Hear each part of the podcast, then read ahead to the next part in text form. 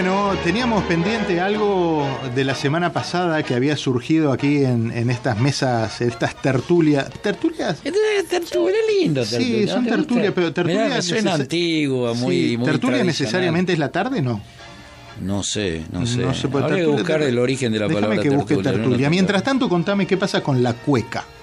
Bueno, hablamos el otro día de que íbamos, cuando estábamos hablando del folk americano, que íbamos a, a hablar mucho de todos los, los, los- las músicas folclóricas de los diferentes pa- países de Latinoamérica. A mí se me ocurrió que, mirá, vamos a empezar por un orden geográfico. Venimos del sur al norte despacito, y cuando venís del sur estamos Chile y Argentina. Claro. Ay, ah, vos es lo primero que me acordé, aquello que decía, dos puntas tiene el camino. ¿Te acordás? Sí. Es una mezcla de cueca y samba, ¿no? sí. Exacto. Pero bueno, ahí, ahí se nos ocurrió ver qué, qué es la cueca chilena. A ver. ¿No? Famosa cueca chilena, que en YouTube hay gente bailando, chicos, espectacular, ¿eh? Lo que sucede en ese ambiente folclórico local es espectacular.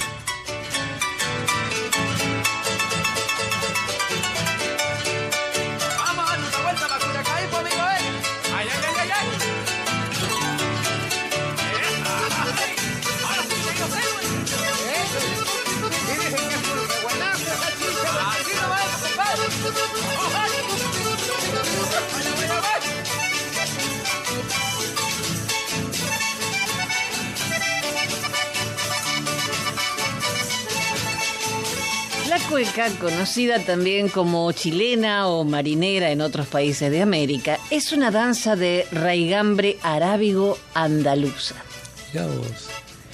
Benjamín Vicuña Maquina postulaba que la palabra originaria fue samba clueca, adjudicándole así una raíz africana mezclado con elementos criollos, donde la palabra samba significa baile en idioma africano bantú y clueca la fase cuando la gallina deja de poner huevos y busca dónde empollar. Mirá vos.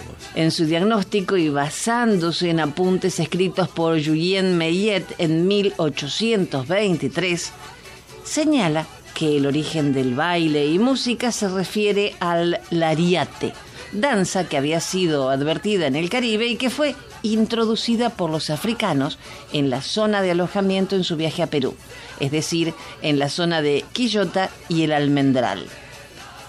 Carlos Vega, referente en el estudio de la cueca, postulaba que ésta provenía de la sama cueca, baile peruano derivado de la samba, de influencia africana y criolla, y que había llegado a Chile en el siglo XIX, precisamente hacia el año 1824, adquiriendo características propias. Luego, este mismo baile habría vuelto al Perú, donde aproximadamente en 1860, donde sería conocido como cueca chilena o simplemente chilena, término que se abolió luego de la Guerra del Pacífico para ser llamada marinera.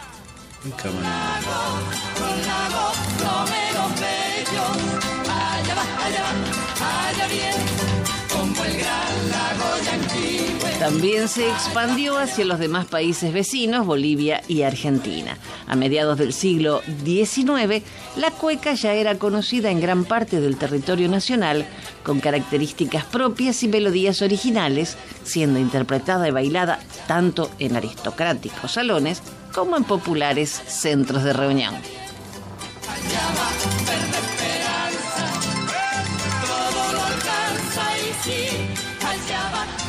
A ver cómo era esa que decía Norberto que te acordabas, a ver si era Dos esta. puntas tiene el camino. Esa entre Chile. Cruzando la cordillera. Su contento. Era una chilena. El corazón contento. Pues me espera una chilena. Y cuando vuelvo de Chile, el corazón contento. Pues me espera una cuya. Late el corazón contento. Pues me espera una cuyana. Hoy elecciones en Mendoza. ¡Viva Cuyo!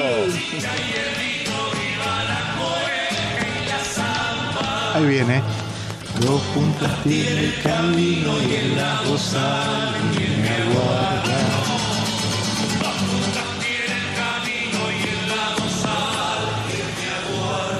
quién debe estar disfrutando esto? Sandra Marín.